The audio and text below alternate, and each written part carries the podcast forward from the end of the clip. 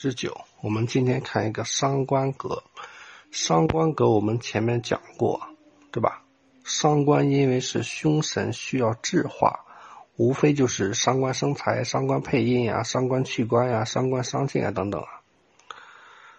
呃，我们举个例子啊，辛卯丁酉戊子，哎，戊子啊。辛卯丁酉戊子戊午，这是什么？土金伤官。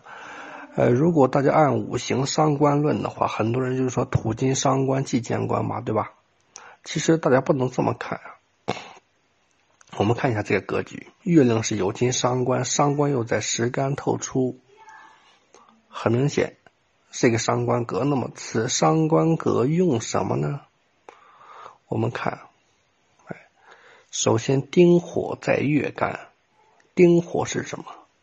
丁火啊，是这个印星，并且丁火有根在时支，哎，这算是伤官配印吧？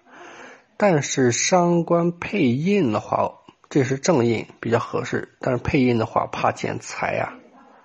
才会破印，那么这个子水就会冲无火，哎，子水就会冲无火，所以在这里有这么一个问题呀，哎，这么一个问题啊，见财，所以这个格局啊是有一些问题的，是有一些问题的，所以这样的话可以说对伤官的制约不利，使伤官啊会逞凶。那么伤官逞凶会干什么呢？首先就会冲克卯木，年干之年支之正官呀，哎，年支之正官啊，所以就会破这个官，哎，破这个官呀。所以首先破官的话，你在卯卯的运线，官星又是什么？印之根啊，所以学习肯定不行啊。但是伤官本身又主记忆呀。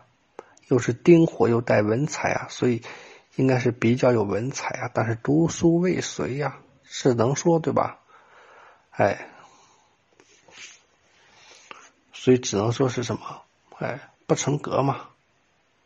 略有伤官生财之，哎，略有伤官生财的意思啊。但是财星又不透，哎，又印用印用财而来之啊，见财啊。用才则见印则无妨，所以这是伤官格的一个重要知识啊。所以这个只能按伤官生财来论。